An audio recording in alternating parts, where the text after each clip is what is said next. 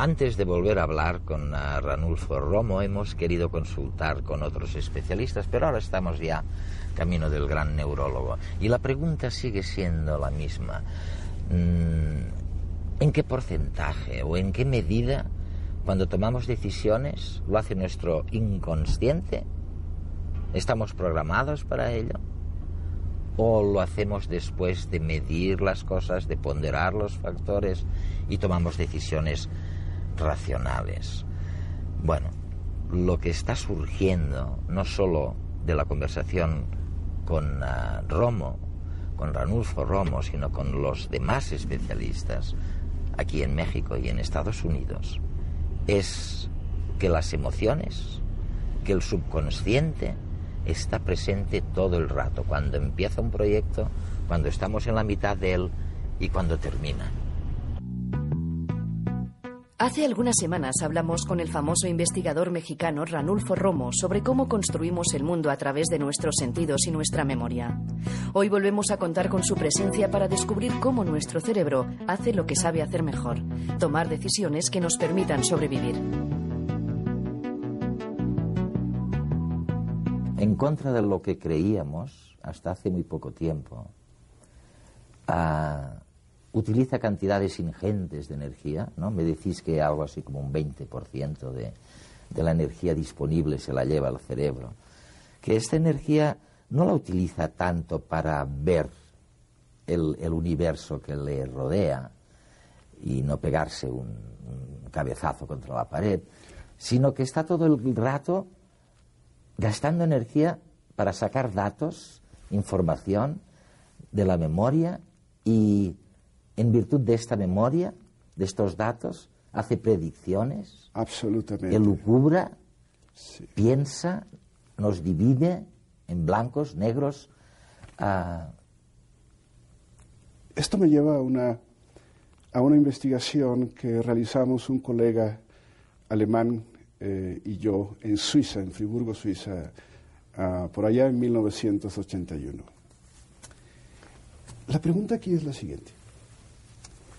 ¿Qué es lo que determina mis acciones voluntarias? Cuando tú decides, estás sentado en tu silla y decides levantarte para ir con un colega y preguntarle algo, ¿cómo ocurrió ese acto mental en tu cerebro? Pregunta, ¿en qué momento tú hiciste consciente el, el deseo urgente de ir a hablar con este colega? ¿Y en qué momento tu cerebro utilizó este acto consciente para mover todo tu cuerpo y desplazarlo, proyectarlo unos metros uh, para poder entrar en contacto con el colega. Y lo que descubrimos este colega y yo, y otros, otros colegas que, que trabajaban en Los Ángeles en esa época, es que todo acto motor voluntario es involuntariamente iniciado. Increíble. Paradoja siguiente. Todo acto consciente es inconscientemente elaborado por nuestro cerebro. Entonces, lo que sucede en nuestro cerebro es que nuestro cerebro continuamente está procesando información por debajo de nuestro nivel de conciencia. No podríamos estar conscientes de todo lo que está procesando nuestro cerebro porque sería un caos. Entonces, todas estas señales están compitiendo a, a diferentes tiempos y solamente aquella que se vuelve muy relevante llega a un nivel tope, umbral, y es lo que hace que tu conciencia le preste atención. Y eventualmente hace otra cosa en nuestro cerebro. La deja pasar, la expresa o la cancela. Y eso tiene implicaciones muy profundas en la educación. Tu abuelita te decía, Eduardo, yo sé lo que estás pensando, pero no le digas esto al profesor. Eh. Entonces, mucha de nuestra educación interviene precisamente para vetar todos estos actos conscientes que podrían tener consecuencias peligrosas en nuestras acciones de todos los días. Tomar una decisión, llevar a cabo un proyecto, requiere unos cálculos. El cerebro es una computadora eficiente. En su continua tarea de tomar decisiones, no se olvida del ahorro energético. Marta y Pablo, como los elementos de un sistema de cálculo, pensemos en nuestro cerebro, tienen un objetivo. Hay que tener claro a dónde se va y para qué. Es la mejor forma de no perder energía en reajustar a cada instante el camino a seguir. A fin de no malgastar energía durante la carrera a la meta, no se puede estar en línea permanentemente. Para Marta y Pablo, como para el cerebro, la comunicación es cara. En este caso a ellos les queda poca batería en el móvil. Marta y Pablo, sincronizados mediante sus relojes, conociendo el camino que va a hacer el otro y el suyo propio, poseen un modelo de la situación y emprenden su camino.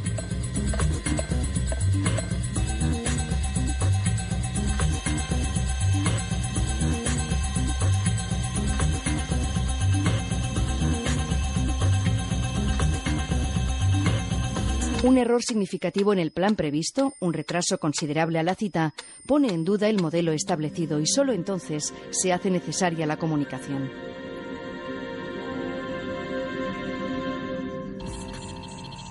La escueta información de Pablo ha bastado para que Marta actualizara el contexto y su propio modelo sobre la situación global.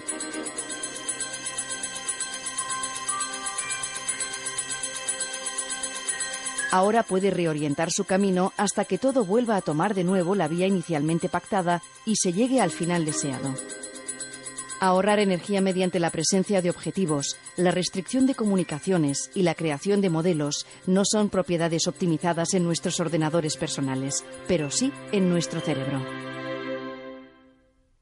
A mí siempre me ha obnubilado el, tema del papel mm, de lo inconsciente en nuestras decisiones supuestamente conscientes, conscientes, que es lo que tú dices.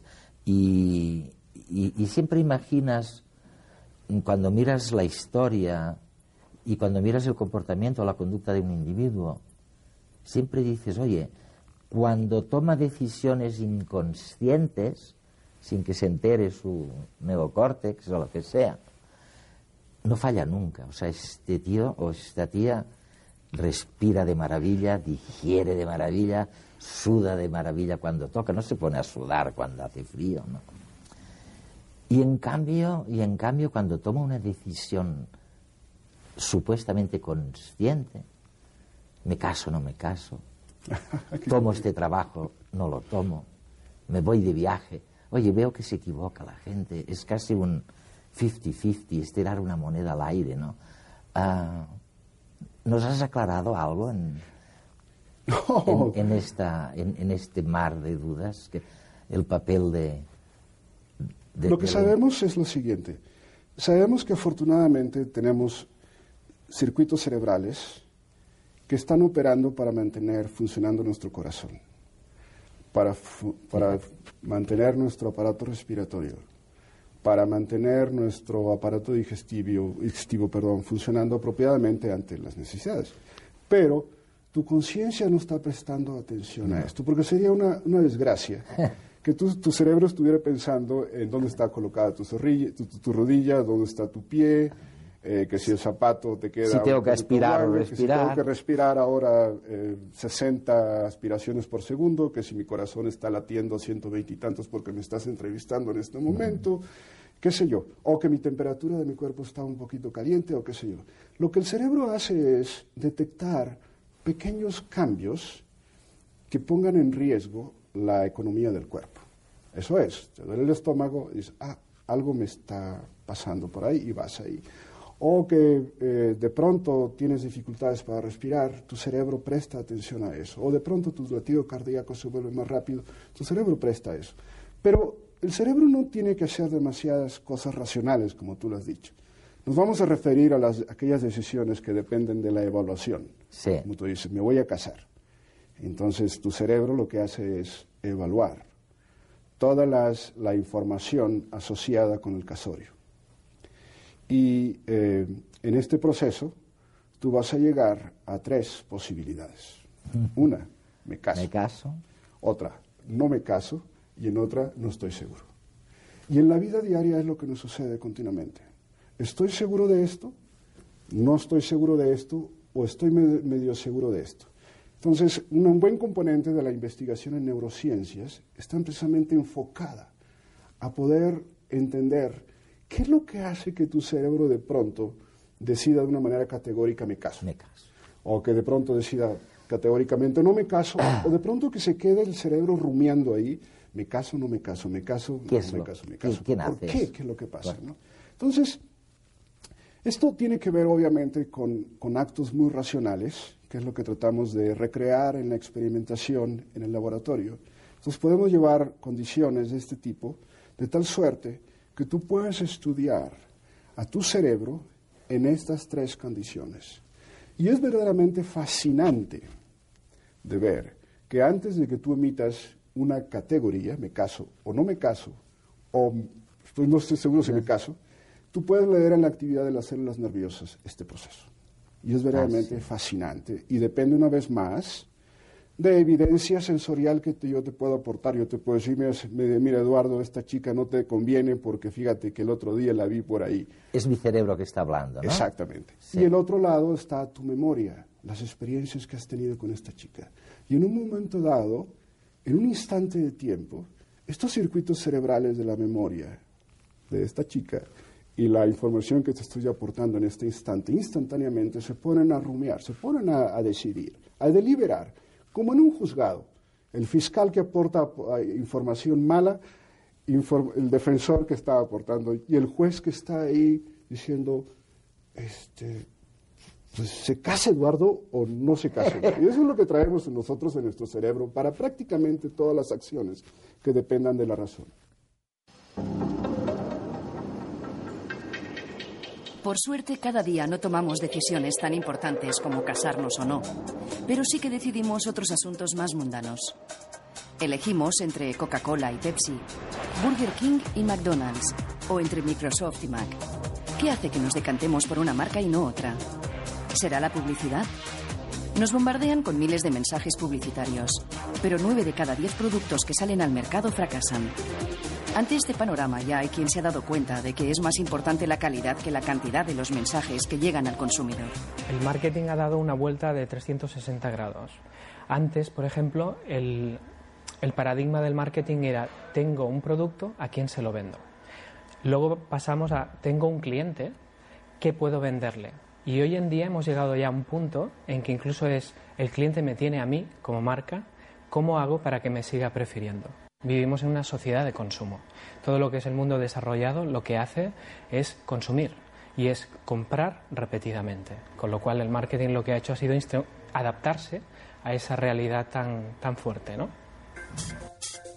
Cada marca busca diferenciarse de la competencia. Las marcas potentes penetran más en el subconsciente que las débiles y generan mucha mayor excitación neuronal en las zonas cerebrales correspondientes a la toma de decisiones. El problema es que actualmente hay una paridad de productos brutal. La solución es vincular al comprador de una manera mucho más profunda.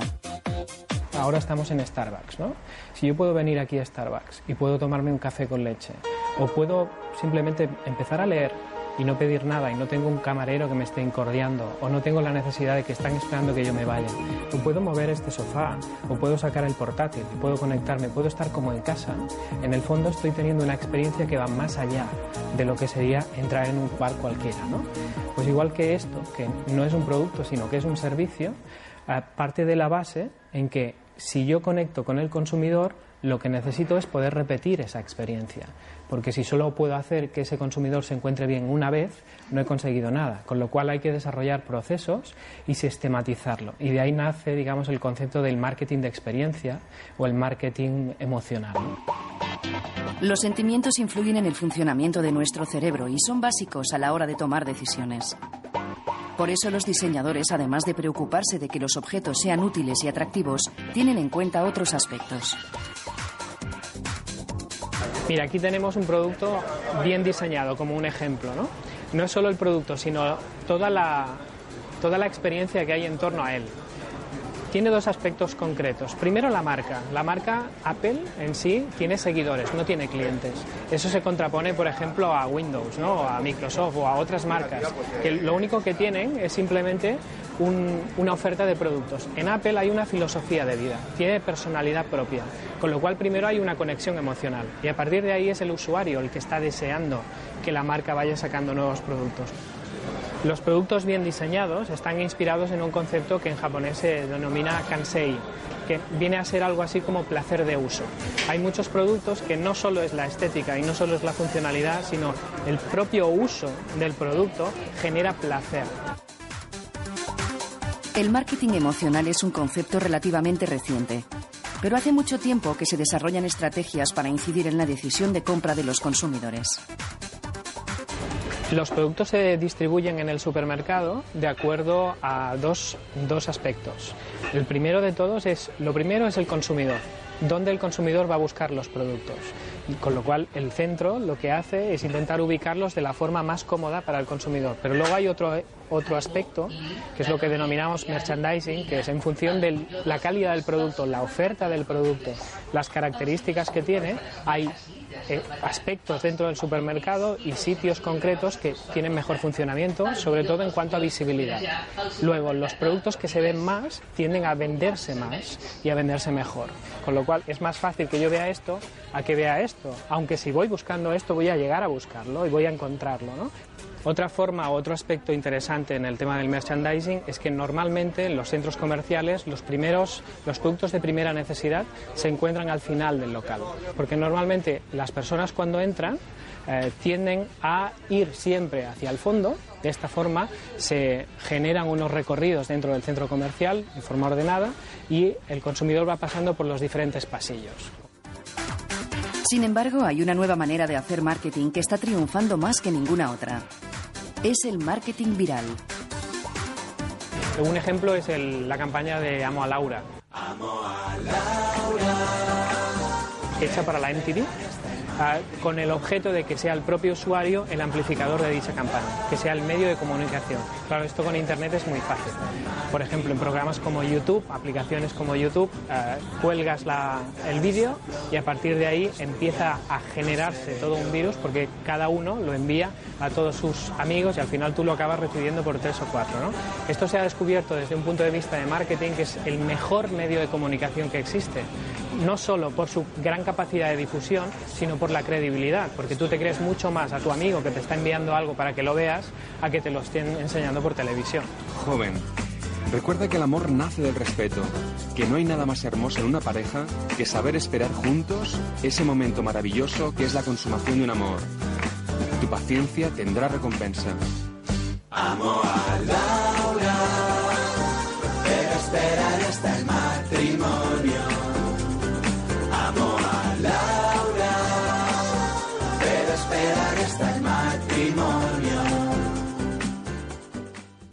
¿Tú conoces la anécdota de Darwin cuando se tenía que casar? Es muy divertida. Él ya regresó de sus viajes, ¿no? Con el Beagle y todo, y dijo, oye, ¿me caso o no me caso? Y, y conservamos la hojita en donde hizo dos columnas, y en una columna puso en contra, ¿no? Y en la otra, a favor. A favor. Entonces recuerdo que en contra, pues decía cosas como, si me caso tendré que hablar con los familiares de mi mujer. Ah, no tendré tiempo para viajar. Bueno, total, que después de, meditarlo mucho, supongo, con, los datos sensoriales y, lo que tenía en la memoria, llegó a la conclusión de que de momento era mejor tener un perro y postergar la decisión, ¿no? Pero tuvo tan mala suerte o tan buena suerte que a las pocas semanas topó con Emma, que fue su prima hermana y fue su, el gran amor de su vida. Tuvieron cantidad de hijos, fue feliz y, bueno, y luego escribió un libro sobre, intentando explicarse por, por qué me ha ocurrido eso. Pero fíjate, sabes que la gente en la calle y en las oficinas sigue batallando con eso, ¿no? Continuamente. O sea que está bien que, que profundicéis en eso, a ver si un día nos explicáis. Hay muchísimos tipos de decisiones, ¿no? Es complicadísimo esto de, de llevarlo a la experimentación en el ambiente minimalista del laboratorio. El experimentador tiene que, que, tiene que controlar muchas variables para saber qué es lo que le está inyectando al cerebro y, y saber en qué parte del cerebro pueden estar ocurriendo las cosas. Pero esto se vuelve un, un, infinitum, en el sentido de que, ¿qué es lo que hizo que Darwin decidiera rápidamente de casarse con él? Sí. Entonces, hay cosas que nos suceden a todos nosotros, que nos gustan y que nos disgustan, y que no solamente dependen de la razón, de esa tablita que hizo Darwin, a favor Eso. y en contra. Eh, puede ser, para cierto tipo de decisiones hay que utilizar ese tipo de razón, y para otra entra algo difuso, es así como el éter que entra por, nuestra, por el aire que entra por nuestra nariz y unos sonidos subliminales y una, una especie de hinchazón que ocurre en nuestro cuerpo que nos hace tomar decisiones que para otras personas nos parecen que son equivocadas. Y esas siempre están asociadas con eh, aspectos afectivos. Pero la, la, la, elección primera, ¿esta es siempre emocional o, o es consciente? O sea, cuando, cuando tiene que elegir entre distintos estímulos, y es lo primero que hace, ¿no? Porque me, me imagino que lo primero que hace es elegir un estímulo, tú dices en algún lugar, luego actúa en función de unas preferencias uh, suyas y finalmente saca una conclusión. Y me creo todo lo que me dices de que hay la razón y que interviene. Pero la primera es emocional pura, o sea, ¿qué, qué papel juegan las emociones en, en, en, en tus monos, Resus? Yo creo que es, es mucho más, más rico, más rico de lo que estamos imaginando.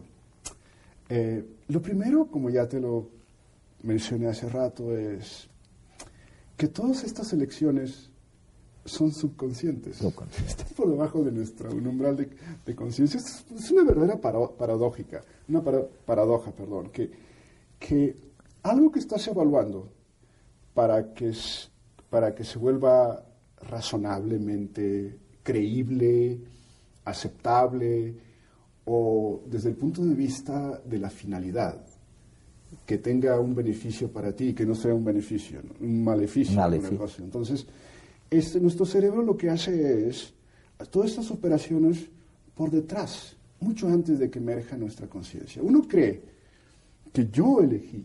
Y nada, de nada. No, fueron tus neuronas quienes elegieron. Después, estas señales se vuelven tan intensas, tan fuertes en nuestro cerebro, que las, ya la, la conciencia les presta atención y dice el cerebro, estuve evaluando, es lo que uno cree, estuve evaluando esta información para llegar a esta conclusión. Cuando llegas a esa conclusión, yo creo que es cuando realmente intervienen nuestras emociones, sobre todo cuando pospones tus decisiones. Ese es el momento en el cual te puedes lamer hasta tus labios, así como diciendo que la presa la tengo ahí, ¿no? Porque ya llegué y tú tienes, empiezas a recrear, empiezas a decorar, que esta decisión es tan buena, que te va a llegar a llevar a algo muy bueno, ¿sí? Cuando también te puedes equivocar. Porque el cerebro se equivoca, nuestra razón y nuestra Y nos engaña. Sí, nos engaña.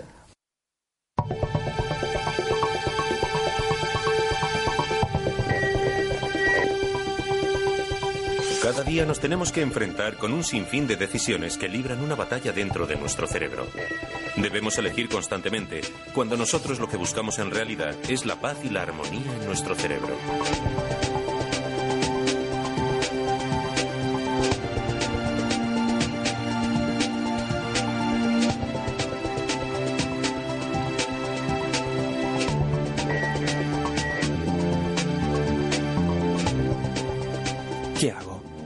¿Me voy al gimnasio? ¿O mejor me voy a tomar una copa con los amigos? ¿Me compro estos zapatos tan caros? ¿U opto por algo más discreto y barato? Para llegar a esta paz anhelada necesitamos razonamientos que justifiquen las decisiones que vamos tomando por el camino.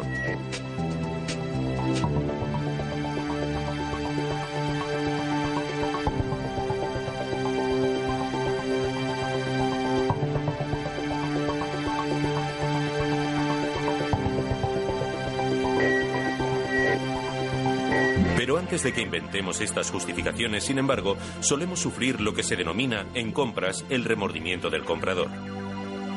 Lo que ocurre es que nos sentimos mal por haber tomado una decisión y tendemos a creer que nos hemos equivocado. Aunque afortunadamente nuestro cerebro nos salva construyendo una justificación. nos decimos, no seas tonto, has tomado la decisión correcta. Y nos quedamos más tranquilos. Más me vale ir al gimnasio. El alcohol engorda y yo me noto un Michelin rodeando la cintura. En realidad necesito estos zapatos. Con la de reuniones de trabajo y bodas que me esperan, amortizaré su gasto.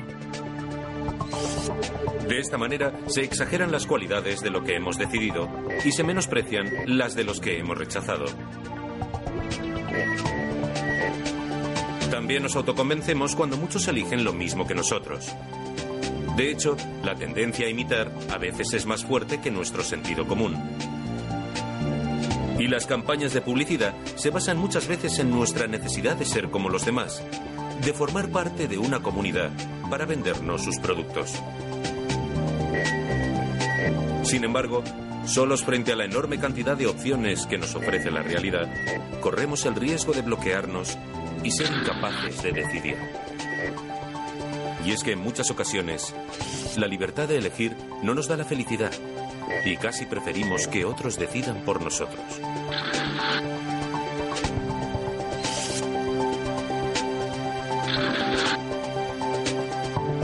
En este caso, tres consejos pueden servirnos para saber encontrar el camino a la elección que nos haga sentir mejor. Primero, déjate guiar por tus instintos. Está demostrado científicamente que las decisiones inconscientes suelen ser acertadas.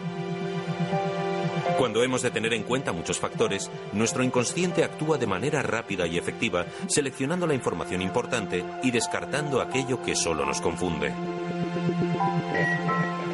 Segundo, arriesgate.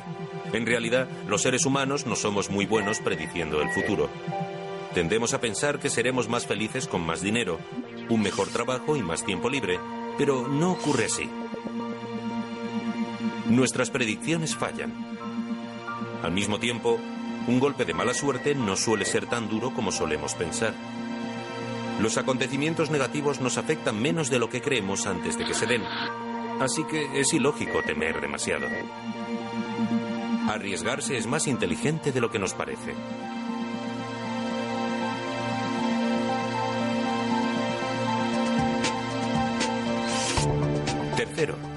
Ten en cuenta tus sentimientos.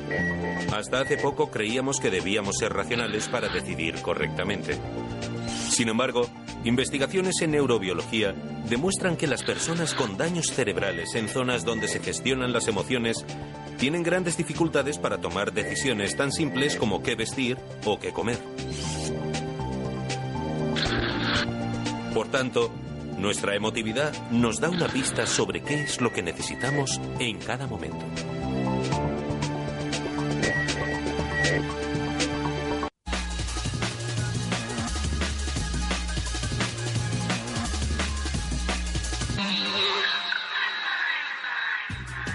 Los ricos no se harán más ricos, al menos en juegos en el laboratorio.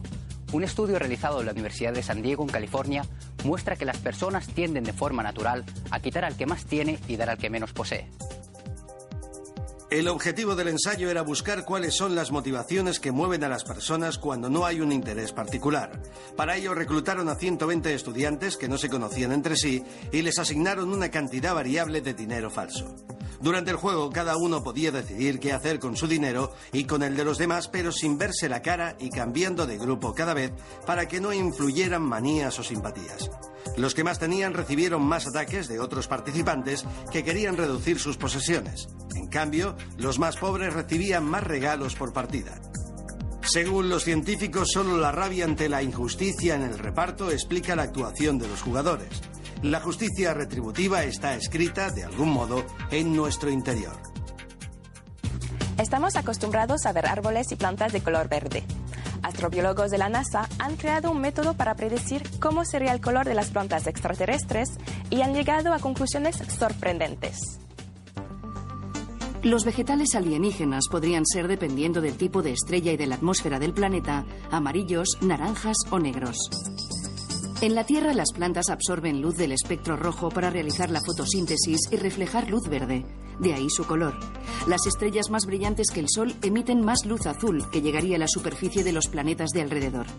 En consecuencia, las plantas evolucionarían para absorber este tipo de luz y serían amarillas o naranjas. En los planetas próximos a estrellas débiles, como apenas llegaría luz, la vegetación sería oscura. El color de la vegetación importa a los científicos porque aportaría pistas sobre cómo buscar indicios de vida en los planetas fuera del sistema solar. A priori, el temible tiranosaurio Rex y un pollo no tienen nada en común. A priori. Científicos de Estados Unidos han identificado una proteína con fragmentos idénticos entre aves y dinosaurios, que sugiere una evolución conjunta de ambos animales. Tras un año de trabajo, científicos de dos centros de investigación de Boston han secuenciado e identificado pequeños fragmentos de la proteína colágeno en huesos de Tyrannosaurus rex de hace 68 millones de años. Los fragmentos, siete en total, coinciden con la composición del colágeno de los pollos de hoy en día. El hallazgo refuerza la hipótesis de que las aves y los dinosaurios están evolutivamente relacionados. Hasta ahora esta teoría se basaba en la arquitectura de los huesos de pájaros y dinosaurios. La secuenciación se ha realizado a partir de un fémur de dinosaurio hallado en 2003 en Hill Creek entre Wyoming y Montana. Dentro del hueso, los científicos encontraron tejido blando, bien conservado, que han estudiado con sofisticadas técnicas. Primero fue en ratones y ahora en humanos. Científicos alemanes han logrado obtener espermatozoides a partir de células madre.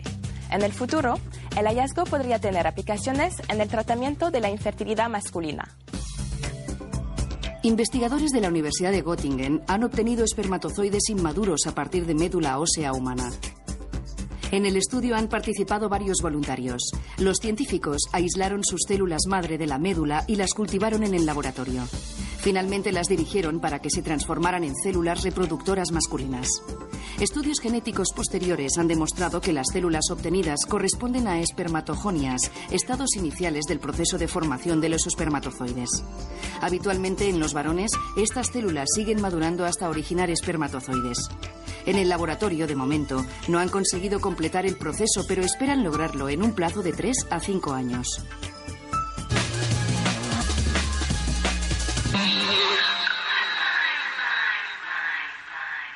lo que me estás sugiriendo es que hay una especie de subjetividad en, algún lugar que hace tomarte estas decisiones.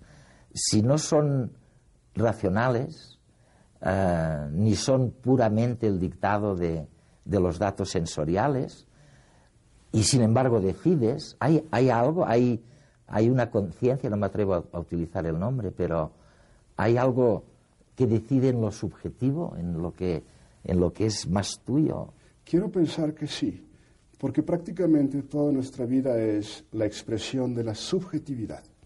No somos autómatas, no somos individuos categóricos. Tu personalidad y tu vida y tus decisiones están decoradas por una serie de cosas inexplicables eh, para cualquiera de nosotros. Entonces yo quiero pensar que en nuestro cerebro tenemos eh, sitios en el cerebro y que los conocemos, conocemos bastante bien, donde la razón puede estar representada, si tú quieres, que son las evidencias en favor y las evidencias en contra. Hay otra parte de nuestro cerebro, que es el, cerebro más viejo. Esa parte ah. se le llama el cerebro reptiliano, que se fue construyendo poco a poco y que está por debajo de nuestra corteza cerebral, que es el manto que cubre a nuestro cerebro. Esta zona está llena de células nerviosas que parece ser que tienen que ver con factores subconscientes, pero que son capaces de darle valor a esa parte racional de nuestra vida. De convertirlo en una especie de categoría. Absolutamente. Si esas categorías dependen de cómo esos sistemas, esos sistemas esos sistemas de recompensa o, motivacionales que están ahí en, nuestro cerebro. Quiero aclararte una cosa, que hace 15 o 20 años estaba prohibido para los neurofisiólogos hablar de esto, porque parecía que era un terreno para los psicólogos, para los que no entendían cómo funcionaba el cerebro. Actualmente sabemos que esos circuitos cerebrales existen y que son muy importantes para vivir. el de la recompensa. El de la recompensa y darle valor a la información. Te voy a poner un ejemplo muy sencillo. Cuando en, Suiza yo trabajaba con este colega alemán, estábamos trabajando con un sistema que tiene que ver con el afecto, con darle valor a la ¿Quién información. era el, el- Wolfram Schultz. Y, y utilizábamos una, una explicación que puede, puede parecer muy, eh, no muy apropiada para esta entrevista, pero la voy a decir de todas maneras. Sí. Decía, un sujeto, cuando pierde estas neuronas, pierde el interés por la vida. ¿sí? De tal grado que puede llegar hasta un grado extremo que es la, la depresión. Y para un neurólogo puede ser simplemente que no se mueve, que tiene un problema motor. ¿Sí? Y de tal grado que si llega un marciano y ve a este sujeto postrado en, en la, en la cama, va a decir, pues este sujeto tiene un problema motor. ¿sí?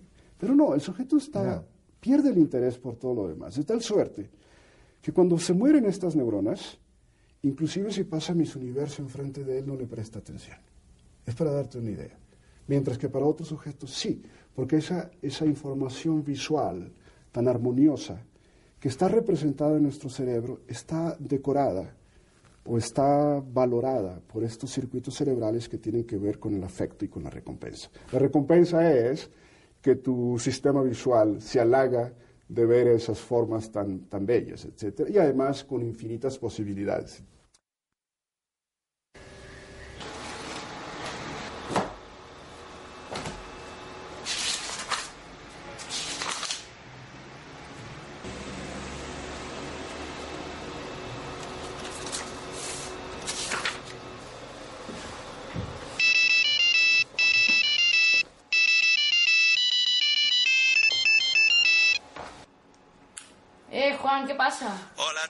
Tía. ¿Qué pasa? Nada. eh, te llamo para ver qué estás haciendo.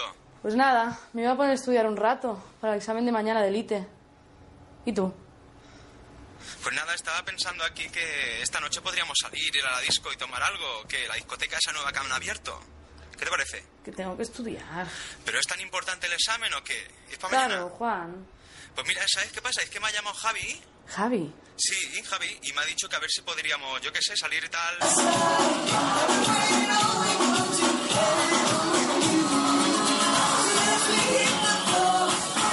Ana. Ana. Ana. Ana, tía. Sí. Ana, que te estoy hablando. Bueno, ¿qué haces? ¿Sales con nosotros o no? Venga, va, tía, va, vente. Me conviene aprobar el examen de mañana. Es importante para la nota final. Vale, venga, ahí tenéis el examen. Si saco buenas notas, quizá podré entrar en la universidad. Me gustaría estudiar periodismo. No sé, eh, revistas por la calle. Pero es que Javi está tan bueno. Además, creo que le gusta. Me río mucho con él. Y la discoteca nueva tiene buena pinta. ¡Ana! Pero tía, me caso, ¿qué pasas de mí? Ahora, Eh, ¿te vienes o no? Bueno, ahora te llamo, ¿vale? El dilema de Ana puede parecer banal. Al fin y al cabo, una noche tampoco va a cambiar su futuro de forma radical. Ni estudiar esta noche la va a convertir en periodista, ni salir le va a asegurar el éxito amoroso con Javi. Pero muchas pequeñas elecciones como estas, a la larga, sí que van a determinar su futuro.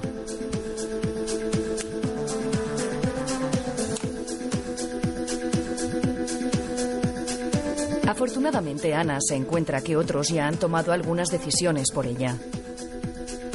La fecha del examen está fijada, el temario también. Sus profesores, sus amigos, todos tienen unas expectativas sobre ella. Incluso sus padres, que no se han podido cambiar el viejo coche intentando ahorrar para la matrícula de la universidad. ¿Cuándo hay que dejar de divertirse? Pero también, ¿cuándo hay que dejar de ser serio y responsable? La felicidad probablemente se encuentre en el equilibrio de los dos extremos. Pero los beneficios de ser responsable son lejanos e intangibles. ¿Y hay tantas distracciones en el camino?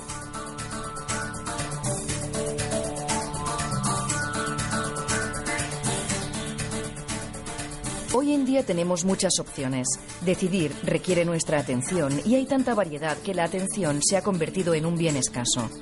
Vivimos impacientes en una opulencia de opciones y la impaciencia lleva al malestar.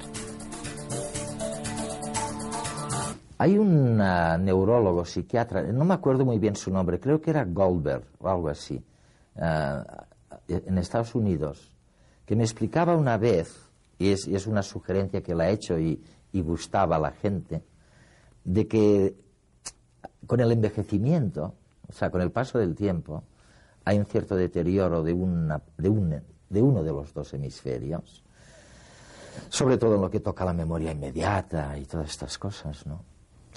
Pero que al mismo tiempo, él hace referencia a lo que tú me acabas de, mencionar, es esta memoria milenaria o, acumulada en, en, los 50 años, despliega una tal profusión de interrelaciones metafóricas, de cosas dispares que une y, saca conclusiones, que él dice queda ampliamente compensada el deterioro que se produce en el otro hemisferio. O sea, que les viene a decir, oigan, los mayores, tranquilos, que no pasa nada o casi nada. ¿Qué, piensas de eso? Que me parece fantástica su interpretación.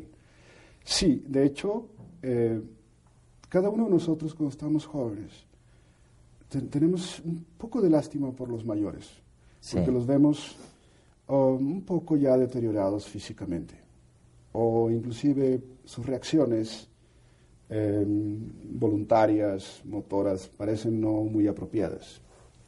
Pero hay algo fantástico, y es la adaptación. Esta plasticidad que te permite que a lo largo del tiempo tú te vas adaptando a las nuevas posiciones que tienes que, encontrar dentro de un espacio y a través del tiempo. Eso es lo que afortunadamente a mí me permite que cuando ya mi cabello se está encaneciendo, pues yo digo no se ve tan mal, pero sucede que mi cerebro se va adaptando a ese tipo de cosas.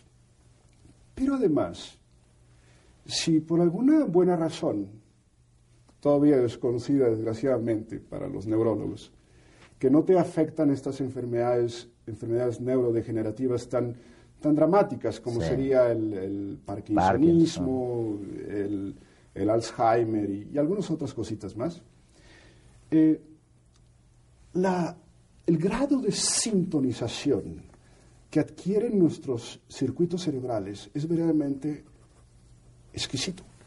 De tal suerte, yo a veces me sorprendo cuando veo a una persona mayor que, en cual su cerebro eh, está intacto. Yo quiero pensar que está intacto, pero yo sé que ya no está intacto. Claro. El grado de precisión y de la forma de cómo va marcando las pautas para expresar sus ideas.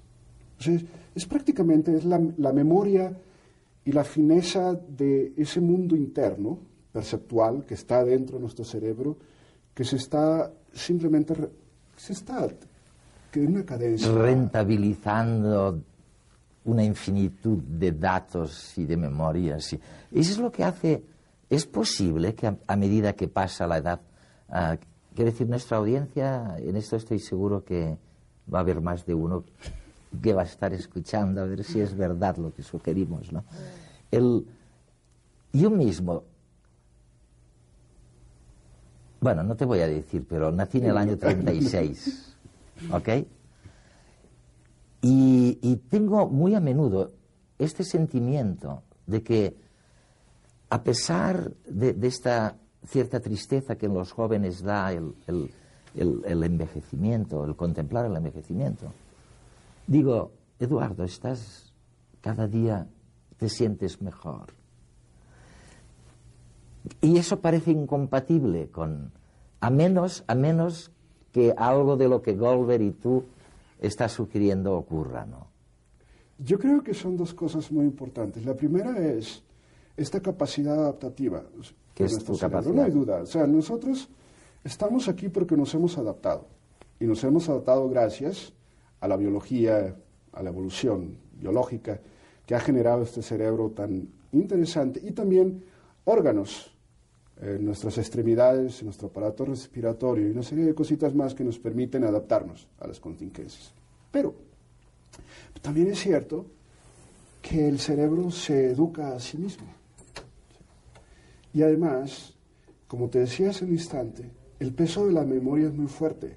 Y si no te han atacado estas enfermedades neurogenerativas, estos sistemas que le dan valor a esta información guardada en memoria, es lo que hace precisamente que tú puedas verdaderamente rumiar experiencias, asociaciones guardadas en tu cerebro y, darles eh, coloraciones afectivas verdaderamente que, un, joven, yo creo que todavía no lo puede hacer, porque no tiene ni, toda esa fineza de, todas esas experiencias de memoria, ni todos estos sistemas que, están afinándose para, para dar estas, estas expresiones que internamente son muy, muy interesantes. A mí, francamente, lo que más me gusta no es tanto estar eh, hablando ante el auditorio, ni tampoco estar escribiendo mis, mis artículos con mi mano, ni, estar enfrente de un auditorio eh, mostrando mis datos. Lo que más me gusta a mí es cuando yo me detengo un instante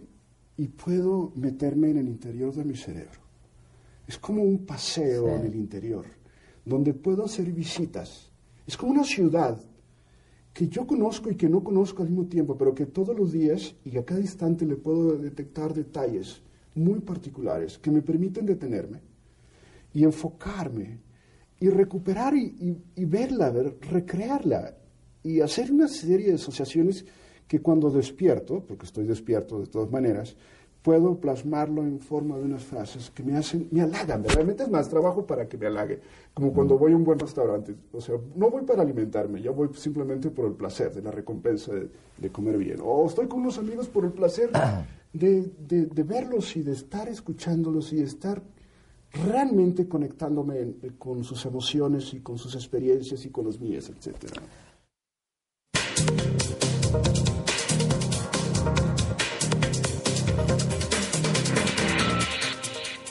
Bien, em, hay experimentos que son relativamente sencillos y sobre todo muy baratos de hacer. Y uno de ellos tiene que ver con la percepción visual y de la manera en que el cerebro es capaz de crear para nosotros la realidad, lo que estamos viendo ahí fuera.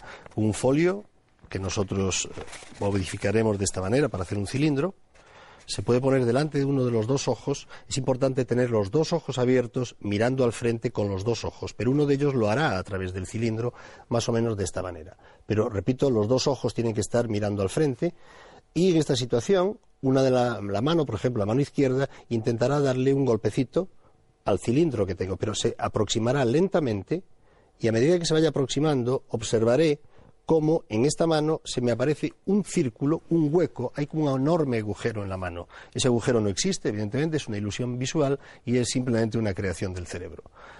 El cómo ocurre, este, ocurre esto, cuáles son los mecanismos, es una cosa más difícil de explicar y hay muchos laboratorios que están trabajando ahora mismo sobre ello. Y esto me lleva a la pregunta que yo quería formular, y es que eh, todas las personas que se dedican de una u otra forma al estudio del sistema nervioso se han preguntado siempre lo mismo, ¿cómo funciona el cerebro? Con el tiempo esta pregunta se va puliendo, va limando asperezas y se va centrando eh, cada vez más en el tema que a uno le interesa. Y en mi caso, la pregunta, el tema que me interesa es cómo el cerebro, utilizando la información exterior, la información de los sentidos o incluso la experiencia personal, es capaz de crear la realidad. Javier Cudeiro es catedrático de Fisiología Humana en la Universidad de La Coruña. Es una persona inquieta acerca del mundo que le rodea y del mundo que sabe que lleva dentro. Se define como un buscador, un epicúreo y un amante de la buena música. Para quien estudia el cerebro, la ciencia no lo es todo, pero todo es ciencia. Bien, la palabra que sin duda yo escojo para esto es sinapsis, que ya pronunciada tiene una sonoridad un tanto especial y eh, sinapsis suena rara, un tanto misteriosa, pero lo más importante es que es lo que refleja y lo que significa sinapsis es la conexión que hay entre células nerviosas en el cerebro. Esto fue un descubrimiento de don Santiago Ramón y Cajal. Fue el primero que vio que las células del cerebro no estaban unidas completamente entre sí, formando una red, que era lo que en aquel entonces se pensaba, sino que en realidad estaban separadas y había unos espacios por donde se comunicaban. O sea, las neuronas establecían un diálogo continuo a través de esta, de esta sinapsis. Y es que lo importante de nuestro cerebro y cómo se comporta viene determinado por cómo se comportan estas conexiones, estas sinapsis. El diálogo que establecen es suficiente como para dar creación a todo lo que es nuestro cerebro y todo lo que somos nosotros. De este diálogo surgen las ideas, surge la percepción visual, surge el amor, surgen eh, las relaciones místicas, todo lo que uno puede imaginarse. A mí me gustan los aeropuertos porque me encanta observar el trasiego de las personas que lo pueblan. Y a mí me producen la idea de que podría darse la circunstancia de que alguna de esas personas tuviera algo importante que pudiese comunicarme a mí, yo pudiese interaccionar con ellas. Esto realmente nunca ocurre, pero si ocurriese tendría que ser única y exclusivamente en ese momento. Los aeropuertos también son interesantes porque en realidad es un no lugar. Las personas que están allí están desprovistas de nación. No pertenecemos a ningún estado en especial, sino que somos ciudadanos del aeropuerto. Lo cual le da una cierta gracia al asunto la temporalidad, el lugar que no es lugar y que podemos estar viviendo las vidas cruzadas de todos, yo creo que es un tema incluso desde el punto de vista literario muy, eh, muy interesante. Pensaba yo, además, que en realidad es como ver un teatro muy grande, en donde simultáneamente se viven muchas vidas y tú estás allí participando de esa obra, de ese happening eh, tumultuoso. ¿no? Y uno tiene la oportunidad, al menos teórica, de cambiarse, de igual manera que opta por una puerta de embarque, cambiarse la vida y vivirla de cualquier otro, por ejemplo. Es una idea atractiva. El objeto que he elegido es el que tengo aquí entre los dedos y esto es una pipeta múltiple, una manera de entender cómo funciona el cerebro y cómo varía cuando uno está haciendo cosas distintas puede ser introducir un instrumento como este, que tiene una punta muy finita, aproximadamente de 3 o 5 micras, en la parte del cerebro, en la corteza cerebral, por ejemplo, que nosotros queremos estudiar. Eh, eso es lo que se había utilizado siempre, pero lo que nosotros hacemos en el laboratorio, y esto lo hacemos de una manera absolutamente artesanal, lo construimos nosotros, es juntar varios tubitos de vidrio y tirarlos juntos, calientes, de manera que tengan una sola punta y una salida común. De manera que tenemos siete capilares de vidrio que se abren en una misma punta, pero son siete capilares muy juntitos. Uno de ellos lo podemos utilizar repleto de una solución conductora para ver cómo cambia los potenciales eléctricos, es decir, la actividad eléctrica del cerebro. Y los otros alrededor los podemos utilizar para eyectar distintas drogas, distintos fármacos que van a estar justo en la célula que estamos estudiando. Y es una pieza absolutamente manual en pleno siglo XXI, que es el siglo del gran desarrollo, y sigue funcionando muy bien. Bueno, la tentación de traer una imagen sobre el cerebro es muy fuerte porque yo creo que el cerebro nos ofrece probablemente de las mejores imágenes que se pueden mostrar.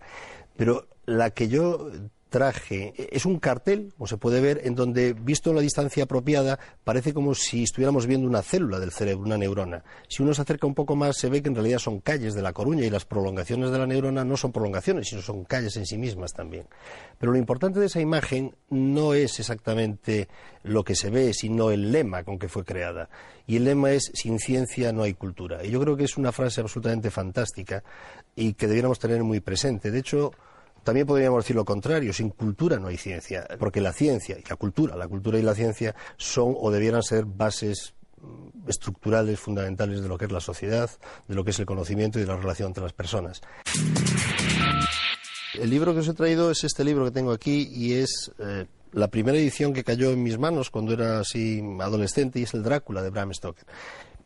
Bueno, más allá de la que puede ser la propia traducción el propio libro, lo importante es la historia que cuenta Drácula y es una historia fantástica en la que yo disfruté mucho cuando era jovencito y pasé muchas noches de miedo y, y con cierto desasosiego. Sigo recordando el libro con desasosiego cada vez que pienso sobre él, lo cual es una buena marca para un libro. Que deje eso significa pozo, ¿verdad?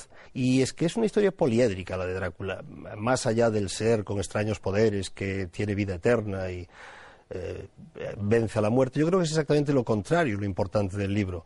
Es la parte no humana de él que sí es humana, es muy vulnerable, no vence a la muerte, sino que está preso completamente de la muerte, de hecho tiene que morir todos los días en este círculo eterno que lo deja absolutamente desprovisto porque es un ser solitario, no tiene compañía, y esto es de lo que trata la novela, la búsqueda de alguien, de una compañera, la búsqueda del amor, que es lo que hace Drácula, esa es yo creo la parte más interesante del conde Drácula, la parte humana, la que curiosamente le deja más desprovisto. En cualquier caso, un libro interesante, muy fácil de leer y que atrapa desde el primer momento, con mucho miedo.